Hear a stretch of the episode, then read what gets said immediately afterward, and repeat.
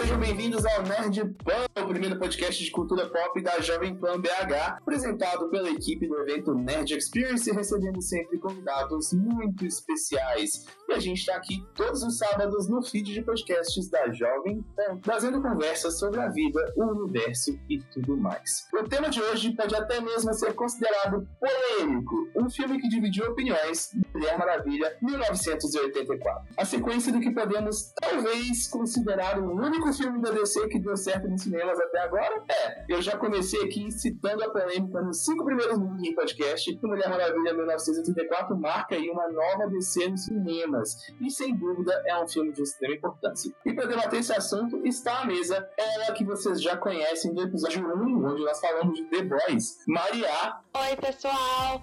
Bom, no episódio de The Boys eu passei muito pano pra Queen Maeve. Será que eu tenho pano pra hoje também? Nossa, mas aí é método de pano, tá, Maria?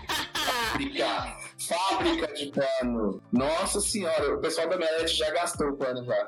Acho que nem tem mais. É... E também ela que é novata por aqui, por isso recebe as nossas boas-vindas. Tenho certeza que vai voltar muitas vezes. Lorena Alves. Oi, gente, eu sou a Lorena e o primeiro filme é muito melhor. Olha, mas já chegou assim, ó. Toma ali. Toma. Polêmica. Face, é isso mesmo. Gente, então vamos falar um pouquinho de Mulher Maravilha. Estamos aqui com um time, né? Comigo, mais duas mulheres incríveis, que admiro, inclusive. Maria, profissional incrível. Lorena, profissional incrível. Mulheres incríveis nas suas competências e nas suas não competências também. Opa, sempre, né? Não é? Eu tô aqui elogiando, né, gente? Eu já quero começar já elogiando, porque eu acho que o único elogio que eu vou ter hoje é a vocês, porque o filme eu já, já deixei claro. Eita. Assim, eu não gostei mesmo, sabe? É, vi gente falando bem, que nem eu comecei brincando aí que o pessoal da Melete já passou pano, porque o vídeo deles é incrível, que eles falam bem do filme durante 15 minutos e tem 2 mil comentários só falando mal do filme. Então, tipo, foi um pouco, sabe, discrepante a crítica deles ali. E eu realmente é, não gostei do filme, a gente pode falar disso mais pra frente. Mas pra vocês, duas mulheres incríveis aí, duas mulheres maravilhas, eu tava evitando fazer esse O que, que, que a Mulher Maravilha representa para vocês, assim, como, como mulher e tudo mais? É uma pergunta delicadíssima. Mas a Mulher Maravilha é um clássico, vou dizer, né? Mas ela é realmente uma inspiração. É, a gente que às vezes se vê em posições muito vulneráveis, é gostoso de ver alguém tão forte, tão bem representado, toda a força que às vezes a gente acaba escondendo dentro de algumas áreas, sabe? Então, assim, eu me sinto super inspirada pela Mulher Maravilha. Qualquer mínima coisa que ela faça, eu já acho incrível. No cinema, nos quadrinhos, é, nos desenhos animados, eu sou, assim, super fangirl dela. E não teria como ser diferente, né? Ela é incrível. Acho que a Lorena ela colocou aí o ponto principal, que é ter, né, como referência é uma pessoa que não, não tem medo, né? Ela não sente intimidada, assim como a história das Amazonas também, é, mulheres que já por base, assim, são consideradas fortes e isso é, é bem legal. Além dela né, ser a única representação que a gente tem na Liga da Justiça, né? Colocar esse ponto aí também. Isso é importante, né? Ali na formação principal, na formação inicial da Liga da Justiça, a Mulher Maravilha tá lá. É, a gente pode falar que tá ali como uma cota, né? Talvez pra época, como foi pensado, é uma cota, né? E hoje já vem isso mudando um pouco, graças a Deus, né? A gente espera que a próxima fase da Marvel aí venha com um time bem mais diverso, porque o Vingadores também não foi lá aquela diversidade, né, menina? Ali só Viúva Negra, mas eu imagino a gente debater isso eu acho que em algum podcast eles devem dar para vocês em algum momento. Mas essa nova formação aí, dessa nova fase da Marvel, deve vir bem com muito mais diversidade. E a gente espera que com mais mulheres aí. E a Mulher Maravilha, gente, eu acho que é, é isso, né? É, ninguém melhor que vocês aqui para descrever o quanto ela é importante. E hoje eu acredito que seja dos cinemas a maior heroína dos cinemas, assim. É, ainda que o filme da Capitã Marvel tenha sido incrível e, e, muita gente às vezes faz até esse comparativo, né? Tentando sobrepor uma pela outra. Eu acho que eles fizeram um bom trabalho, né? A Gal Gadot como Mulher Maravilha, ela é uma deusa ali, né? Ai, concordo. Não só pela beleza, mas como personagem, como personalidade. Tem gente que fala que ela atua mal, eu não acho. Eu acho ok, eu acho bom, sabe? Eu acho ela é Eu muito... acho ok. É, tipo, não é um Oscar, né? é, exatamente. Assim, não é um Oscar winner, mas ali, tá bom, cumpre o papel. Ela sabe interpretar a Diana, né? Tipo assim, ela não consegue sair muito daquilo. E é o que a gente precisa. mas ela também não é um, um Momoa, né? Como Aquaman, tipo, Buiá, né? ela, ela, é muito mais, na real. Não, não, tá, não. My man, como é o Momoa fica só falando isso o tempo todo. Mas, e eu acho legal, cara, essa configuração da Perry Jenkins como diretora também combinou muito, né? Ela e a Gal ali são a duplinha que a gente precisava para esses filmes, né? E... Sim, deu um novo toque. Sem dúvida, faz, faz, faz muito sentido que a Perry Jenkins seja a diretora de Mulher Maravilha 1, 2 e agora vai pro 10 também, né? Show. Sobre a Perry Jenkins, eu acho que com certeza, porque afinal a gente tá falando de uma mulher, né, gente? Então a gente tem que ter um olhar sobre a mulher na direção e cuidando do roteiro também. E eu acho que, assim, pegando o mil, 1984, né? Naquelas cenas, né? Que é, às vezes pode ter sido desconfortável para alguns homens sobre assédio ou, ou, algo assim. Ali é o que a gente passa, assim, ou está é, sujeita a passar todos os dias. Então a gente sabe que ali foi uma mulher que, que colocou, sabe? Que a gente sabe, tipo uhum. assim, que o olhar é, é de quem já experienciou, é alguém que já vivenciou isso no dia a dia. Sim, é muito pessoal, né? É uma, é uma linguagem que é quase um correto feminino, assim. A gente não precisa precisa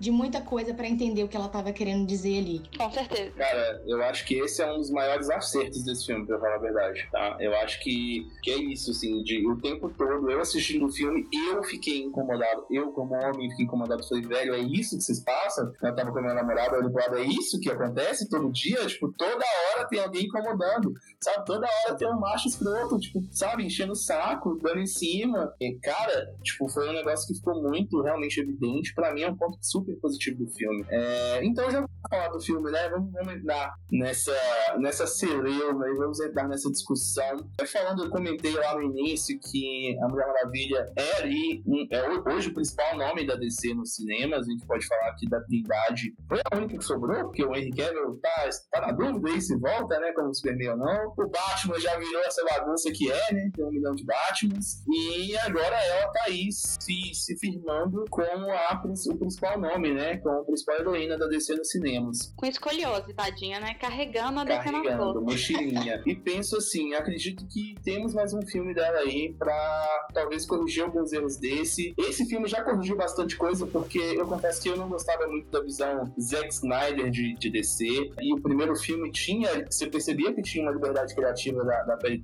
Jenkins, é óbvio, mas sem dúvida tinha um, um, uma aura de Zack Snyder no filme inteiro, talvez pelo filme se passar numa guerra ser tão escuro, sabe? E esse filme já veio com proposta diferente, né? 1984, é um ano bem colorido e com a identidade da Patty Jenkins como diretora. E pensando que, que isso, e eu gostaria muito que isso perdurasse na DC, né? Que os diretores pudessem de fato colocar ali a visão 100% deles daqueles projetos, né? Ah, com certeza. As duas primeiras cenas do filme foram a que eu mais gostei, que às vezes a galera tava achando que tava muito estereotipado, assim, anos 80 e com aquela piscadinha que a Gal Gadot dá no final da sequência e a galera tava assim, falando que já tava ridicularizando o filme, mas eu achei que é, trouxe um, um, astral assim muito, muito bacana que me deixou animada pro filme. Só que aí parou aí, né? eu gosto desse, do início, da introdução do filme, ele é ótima. É muito bonito, né? A ambientação, ela é muito bem feita. Você, você assim, se transporta, né? Exatamente. Mas eu acho que perde um pouco a mão. Assim, eu entendo, é uma questão de estilo. Assim, começa bem, né? Até essa piscadinha eu acho incrível, né? Até o, o fato aí dela ser uma heroína que ela não tava ali muito pra matar ou pra machucar, mas pra desarmar e pra resolver a situação. E a piscadinha, isso é, um, é uma vibe bem anos 80 que é o que a gente queria, sabe? No começo, ele tem uma boa trilha sonora ali no começo, o visual do shopping, anos 80, aquelas roupas coloridas, incrível. Só que parece que o filme passa disso, ele esquece que isso aconteceu, esquece que esse é o tema, né, que é, que é a linha central do filme, e vai pra uma outra linha, né, e vai pra um, sabe, e tipo, mescla, parece que meio que o mundo atual com o mundo passado, é muito bizarro, velho. Aproveitando falando de início de filme, então acho que a gente já pode começar a trazer, porque tudo que a gente falou aqui já tava nos trailers, mas agora a gente pode começar a trazer um pouco de de spoiler. Então, se você se importa com spoiler, esta é a hora de você sair. Agora, se você já viu o filme, se você não se importa com spoiler, fica com a gente que vai ser muito divertido. Spoilers? Spoilers! Spoilers! E, gente, aquela parte inicial das Amazonas, que pra mim é a melhor parte do filme, podia ser o filme inteiro, sabe aquilo? Podia, né? Eu, eu gostei muito ali da Diana criança, aquela competição. Eu, eu veria uma hora daquilo, uma hora e meia, fácil. Ah, eu também. Eu gosto muito daquele ambiente, daquele clima que eles trazem ali nas Amazonas. É impressionante. Tudo chama muita atenção, é muito artístico o jeito que elas levam ali, né, os campeonatos, a luta, é muito bonito de ver, você fica realmente encantado, né? Nossa, aquela sequência maravilhosa. E aquela atriz Mirim, eu acho que ela não teve dublê. E ela, tipo assim, arrasou. Tipo assim, gente, ela tá muito fofa. Ela traz aquela, a personalidade. E a gente entende um pouco mais da personagem da Diana, né? E aquela sequência também sobre toda aquela história da verdade, né? Não existem é, heróis é, que vem da mentira e já traz todo o que a gente vai passar pelo filme, né? Também. Começou bem, é.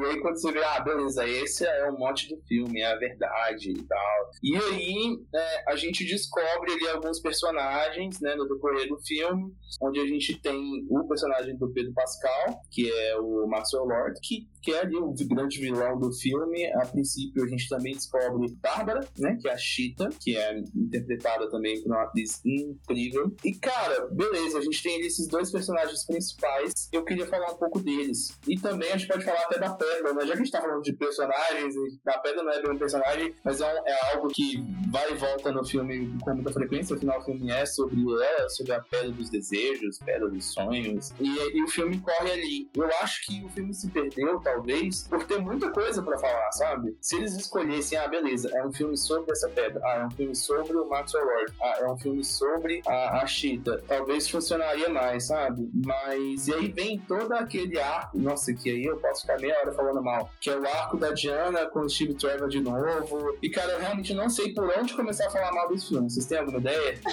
ah, eu não tenho problemas com a pedra. Eu acho que a pedra dá até para comprar, sabe? Assim, a, a, ideia. A gente tá no mundo de fantasia, super-herói, etc. Ok, a pedra. Mas o que sai daquilo ali, eu acho que assim é sem sal. Eu achei sem sal. E achei pior ainda a resolução que deram. Se não bastasse esse nível de imaginação, o final, ele assim, ele é tão apelativo que, sinceramente, eu falei, gente, foi esse filme todo para isso? Jura? Mas, calma, traz o pano, galera. traz o pano e o, ve e o veja pra gente passar aqui agora. É, mas eu, eu, senti que é um filme que ele, ele faz muitas homenagens ao primeiro, né? Tipo assim, em questão de plot, de até as cenas, assim, tem muita semelhança. E eu acho que é sobre, igual a gente tava falando, qual que é de cada personagem da DC, né? E não é isso a Mulher Maravilha? Tipo assim, não, não é essa a mensagem que ela sempre traz? De, de sempre ter uma moral no final, é algo relacionado com os deuses, algo assim, bem maior do que a humanidade. Não vem defender esse final, Maria, pelo amor de Deus, não faça isso. Não, mas é justamente por isso.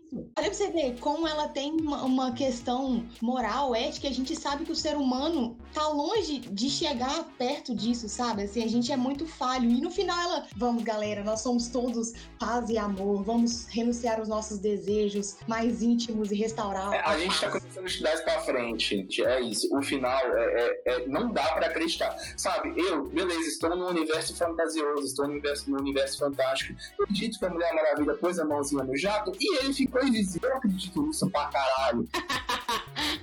Eu, eu acredito muito. Agora, eu não acredito que a Mulher Maravilha vai falar assim: pessoas do mundo, meus amores, desista do seu pedido de um bilhão de dólares, porque eu, pessoa que você não conhece e nunca viu na vida, estou te pedindo. Você entende que tem um nível de descrença aí? Que, tipo, velho, é jato eu acredito nela voando, eu acredito em tudo, velho, sabe? Eu acredito na menina que virou mulher leopardo, entendeu?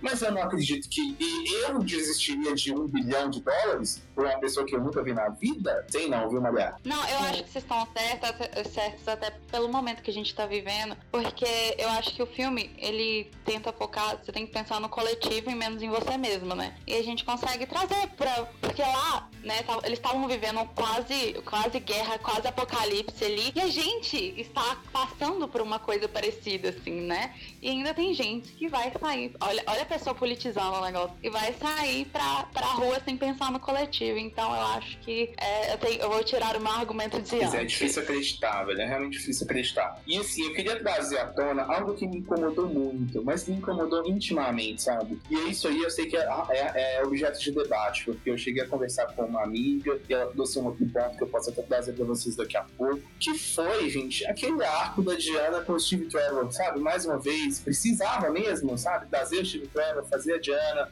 ficar lá sofrendo por macho, mais uma vez, sério. Vocês acharam que eu não gostei, de verdade. Ah, eu achei meio X, assim, mas eu gosto muito deles juntos. Eu acho que eles são muito fofos. Então, assim, pagou, entendeu? Valeu, valeu ali o momento de, de, de olhar pra trás. Mas também tem que pensar que se não fosse ele, é, não teria nada pra ela abrir mão, sabe? Aí ia ter que fazer Ah, sei não, viu?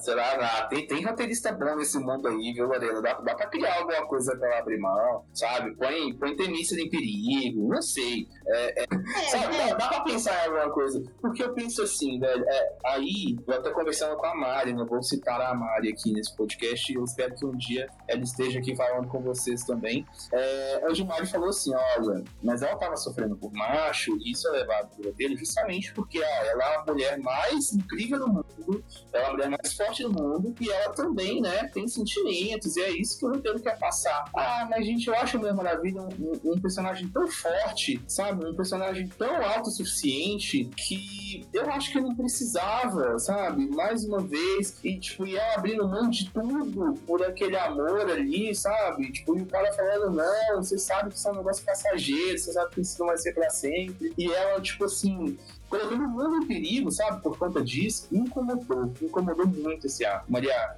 É, eu, eu concordo em parte, tipo assim, é, não é da personagem, né, ser egoísta. A gente já, né, debateu isso aqui minutos atrás. Não é da personagem dela ser egoísta. Porém, a gente recebe aquela introdução que a gente passa pelo apartamento dela e você vê que o apartamento dela é cheio de lembranças dele. E precisava, tipo assim, passar por tudo aquilo para até que ela desenvolvesse, né, o poder dela de voar. Não sei se a gente trouxe isso aqui já. Que é o momento que ela meio que. Eu entendi que ela se liberta desse peso que tava deixando ela pra baixo. nossa, sabe? mas você vai muito longe pra você passar pano, velho.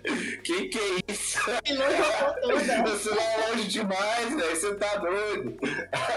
Uai, alguém tem que equilibrar aqui, uai. Tô entendendo, tô entendendo seu ponto. é o podcast de Odiamos Mulher Maravilha. Mas precisava? Não precisava. Precisava? Não precisava. Mas já que colocou lá no começo, tinha que desenvolver alguma coisa, né? Tipo assim, deu É um significado. negócio, tipo, a galera gosta do Chris Pine, entendeu? Vem de boneco, vem de preço. Então, A dinâmica deles é muito boa, é muito boa. Eu vou ressaltar aqui o que a Lorena falou. Eles dois em cena são incríveis. Gente, eu posso trazer uma problematização? Eu fiquei pensando sobre isso. O Steve Trevor volta no corpo de um outro cara, né? A Diana, ela vê o Steve Trevor, mas na verdade é um outro cara. Quando ele olha no espelho lá, é um outro cara. E aí, eles vão e ficam juntos. Tipo assim, eles fazem amorzinho, sabe? Me incomoda, porque, tipo, o cara volta em algum momento. Tipo, o Steve Trevor vai embora e o cara volta. E ele está ali com o corpinho dele violado. Vocês não pararam pra pensar quão problemático é essa parada? Não. Vocês não acharam problemático? Eu achei super problemático. Eu não tinha pensado até agora. Cara, eu achei muito problemático, velho. É, pensando agora. É, tipo, tá, tipo, inverte, vamos inverter, sabe? Vamos inverter. E se fosse uma mulher, por exemplo? Vamos inverter, sabe? Aquilo ali fosse, ó, o Batman, o Superman, e, e aí, tipo, volta, sei lá, o Zane volta, tá ligado? No corpo de uma outra mulher, aí eles vão ficam juntos fazendo assim, aí eles vão embora e sobra lá. Posso colocar uma problemática em cima? Que é aqui ele não pretendia voltar. Vocês pararam pra pensar nisso? Eles não pretendiam voltar, então eles não pensaram nisso. O É que até que eu falo que di- diverge da, da personagem, né? Que não é muito eu acho que como, a gente, como, como vocês também não pensaram nisso, ela também não pensou na hora, tá ligado? Mas, tipo, é temáticozinha, né? Eu queria só trazer isso pra, pra discussão. E se você, ouvinte, também está surpreso com essa informação, comenta pra gente depois. Tenho certeza que a gente vai receber vários comentários de véi, como assim? É, eu queria trazer aqui sobre a Pedra dos Desejos. É, já que a gente começou já mesclando o final com o começo com o meio, o que, que, aconteceu com a Pedra dos Desejos? Vocês não sentiram falta disso? Tipo assim, beleza, e aí? A Diana foi lá, fez o que fez, o pessoal desistiu dos desejos, e aí? Ela, ela voltou a ser pedra? Ela restaurou, né? O que é, aconteceu? vocês têm alguma notícia da pedra? Eu não tive. Não, tá desaparecida. Inclusive, quando, quando eu tava assistindo o filme, sabe o que, que eu super pensei que ia acontecer? Que ela ia convencer uma Mandaloriano. Pedro Pascal. A desistir do próprio desejo. Porque aí ele ia desistir de virar a pedra, a pedra seria restaurada, os outros desejos não teriam acontecido. Acabou. Mas ele não desistiu, é. não? No final, agora fiquei na dúvida. Pera. Não, no final ele desiste, mas tipo assim, não mostra a pedra depois, né? Mas o que, é, que aconteceu? falta da pedra. Saudades pedra. Saudades pedra. Porque, tipo assim, será que a Diana guardou a pedra? Será que ela jogou no mar? Sabe? Será que. O que, que aconteceu com essa pedra? Ela evaporou? É, é... é Outra pessoa vai achar daquilo é, de novo. Tipo, o que, que aconteceu? Ela, sabe? Porque a gente também não tem muita notícia de como a pedra foi parar nos lugares. Né? Como que putou a pedra que concede desejos foi parar, tipo, na gaveta do museu, sabe? Então é um negócio que ficou meio perdido ali. E já que a gente tá falando de problema, nossa, hoje a gente tem um problema. Se vocês quiserem trazer problema, vocês podem trazer também, mas eu tô cheio. Vocês não acharam meio largado aquela história da armadura da Astéria, não? Eu super acho que foi problema de edição. Eles mudaram na produção. A Maria que é o Perry Jenkins Cut agora, do Snyder Cut, né, da Liga Isso aqui é o Jenkins Cut da Mulher Maravilha em 1934, Maria. Não! Não, é que eu tô falando assim, eles mudaram isso nas pressas. Eu tenho certeza. Tipo, eu acho que aquela. A minha teoria é que aquela armadura, ela era para proteger a, a Diana enquanto ela tinha perdido os poderes, não tinha desistido do desejo dela ainda. Porque aí você daria significado para ela. Só que, provavelmente, não deu certo na edição, alguma coisa assim. No meio lá, quando eles estavam produzindo ainda, ficou caro, alguma coisa aconteceu e o negócio já estava pronto e eles só queriam deixá-la bonita, entendeu? Não, aí eles já tinham feito a, a imagem de divulgação e falou, puta, velho, agora nós temos que usar, fodeu.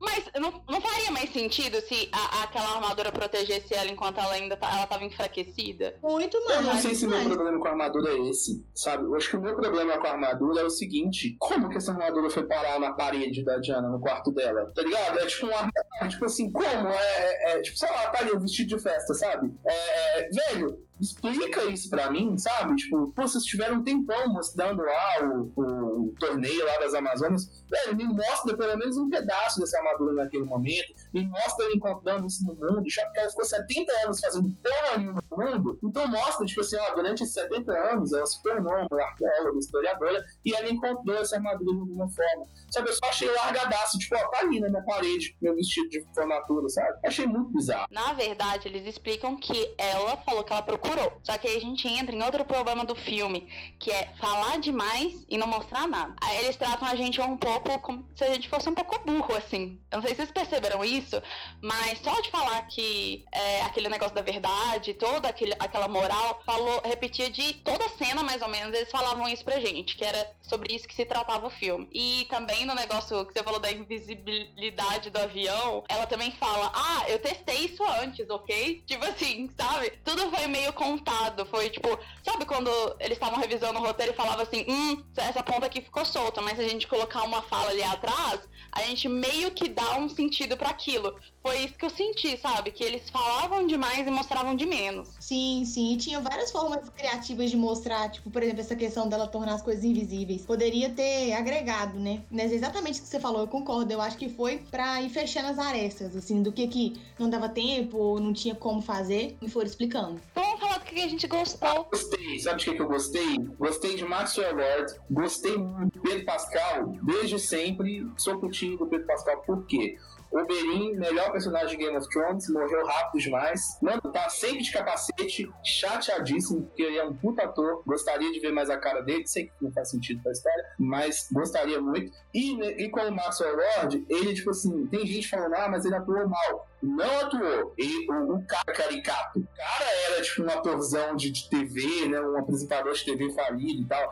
Então, tipo, ele fez aquilo porque aquele era o personagem. Ele foi incrível, pra mim. O personagem é super caricato ele faz muito bem. A menina também, Kristen Wiig. Kristen Wiig. Isso, boa, né? Boa menina, boa. Eu gosto muito dela. Ela mandou muito bem. Eu, eu achei que ela foi muito bem. Ela, ela, a personagem dela, assim, o jeito que demonstrava, tava muito no clima do filme, né? Aqueles. Tudo muito exagerado, né? Ela, o cabelo super clássico de, de Betty a Feia, assim Uhum. e tal. Ela é boa, ela é boa. E, e ela fez ali a parte ali do cômicozinho do filme, né? E ela é uma boa atriz de comédia. Poderia até ter explorado um pouco mais disso. Mas ela mandou muito bem. Eu acho que ela poderia ter sido melhor explorada, sabe? Aquela raiva dela repentina pela, pela Diana no final do filme, tipo, é- eu achei meio do nada. Mas no fim, eu gosto do personagem dela como, como Bárbara. Como Chita, é. Mas como Bárbara eu achei muito bom, Maria. No começo, eu achei que eu estava vendo uma sketch do SNL, sabe? Saturday Uhum. Night Live. Que ela fazia parte do elenco. Isso, eu não tô colocando ela como uma atriz, porque ela foi excelente no papel. Mas eu senti, sabe, naquele momento que ela tava, igual a Lorena falou, meio Betty a feia, assim. Eu tô assim, gente, eu tô vendo um skit do, do um sketch do Saturday Night Live, dela fazendo uma, uma menina esquisitinha e vem a Mulher Maravilha salvar ela. Ah, mas eu acho que às vezes é um, é um pouco disso, sabe, Maria? Às vezes é um pouco disso que o filme precisa, assim, tipo, é, ele fica tentando se convencer sério demais o tempo todo, sendo que não é isso que a gente quer ver, né? A gente quer ver, tipo, sabe, é, outras coisas. Então, aí, aproveitando já que a gente tá falando, né, da, da CGzinho triste dela no fim, né? Triste. Colocaram tudo azul ali, né? Só pra dar uma disfarçada, porque não tava tão legal, né? Não tava legal. É, inclusive, eu não gostei do CG do filme. Eu acho que a DC tem dinheiro pra fazer melhor. Tem dinheiro, sem dúvida tem dinheiro, sabe? É, Mulher Maravilha voando, laçando raio, preguiça, preguiça, mal feito. Laçando nuvem, mal feito. Sabe? Quando só voa, nós estamos felizes. Não, CGzinho mal feito do filme. Mas é isso, né? E a gente pode partir agora pro que que pode fazer esse filme melhor. Né? O que, que a gente pode esperar pro próximo filme da Mulher Maravilha? Falando também um pouco de cena pós-crédito, o que, que a gente recebeu aí de cena pós-crédito. E, e vamos torcer, né? Já que eu acho que o salto final aqui foi que o filme tem suas partes boas, mas falhou em diversos pontos. É, e vamos torcer aí pra isso mudar. Porque, como a gente comentou lá no início, Mulher Maravilha é uma heroína super importante, né? E que tá fazendo um papel dentro da DC que é mais importante ainda, pensando no universo cinematográfico. E eles têm que arrumar essa casa, né? E eu acho que o próximo filme vem, vem bem melhor, sem dúvida. Lorena, o que, que você acha? O que, que você pensa aí do futuro de Mulher Maravilha? Eu não sei, eu acho que a gente pode esperar é, gratas surpresas. Assim, o filme não foi ruim, igual você falou. Ele é um filme bem legal, ele é muito divertido. A gente pode esperar coisas boas. Eu não sei se vai vir é, mais coisas derivadas da Mulher Maravilha, sabe? Igual você falou que ela tá entrando num. assumindo um posto mesmo de, de liderança, digamos assim, dentro do universo da DC. Eu não sei se a gente pode aguardar, expandir esse universo dela pra outras coisas. Seria ah, eu muito ia bom. gostar.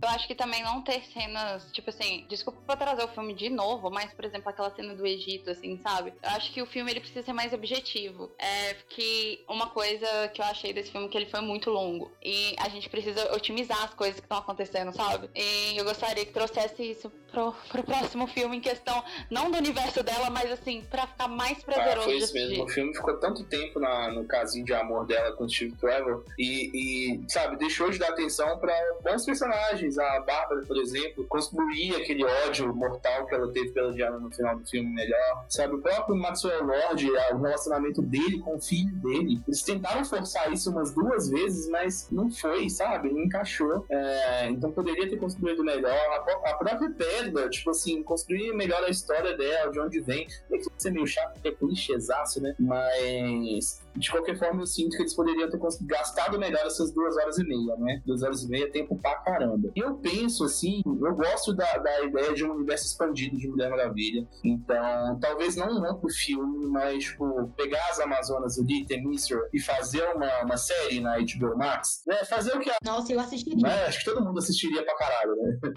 Com É, certeza. fazer o que a Marvel tá fazendo agora com o Disney Plus, sabe? Que vai expandir o universo cinematográfico nas séries. É, quem sabe? Por que não bom, sabe? Vamos trazer uma série ali do, do da, da, das Amazonas, né? De Temísfera no, no HBO Max. Pode funcionar, pode funcionar. Não sei, mas eu acho que pode. Sinto que, que pela. Não sei se aquele pós-créditos foi só uma, uma ceninha ali pra acontecer ali, pra homenagear a atriz lá, né? Que fez a Mulher Maravilha no passado e tudo mais, ou se ela vai de fato voltar. É, mas talvez dava um pouco de astéria, dava um pouco mais daquela armadura no próximo filme. É, seria muito legal. É, pode ser um caminho. E eu realmente gostaria de ver, assim, mais da Mulher Maravilha, mas ela é um pouco mais independente, sabe? Ela sem depender, tipo assim, ela tem muitos motivos. E o motivo dela no filme não precisa ser mais uma vez o Steve Trevor. Eu acho que já foram duas vezes, sabe? Ela, a vida dela tá girando muito em torno desse amor que ela tem. E ela tem muito mais mensagem para passar, ela tem muito mais ação para entregar. É, ela não precisa ficar presa nessa relação de amor para sempre, sabe? Eu acho que agora já deu pra gente. Vamos esquecer o Steve Trevor, sabe? Vamos fazer um combinado, trancar ele na geladeira e deixar ele lá. Eu acho que pode ser um caminho interessante pra, pra Diana crescer. Mais previsões? Eu tô prevendo séries? Não.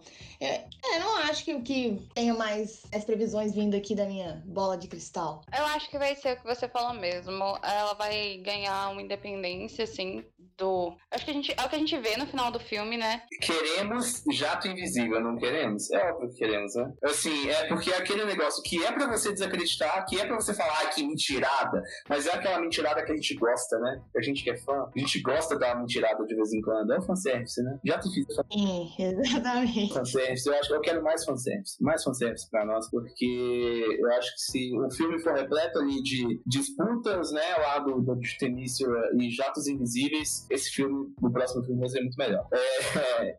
Então, galerinha, ficamos por aqui. Maia, tem algum recado final aí para a nossa audiência? O recado que eu tenho é que o filme não foi tão ruim assim. é isso.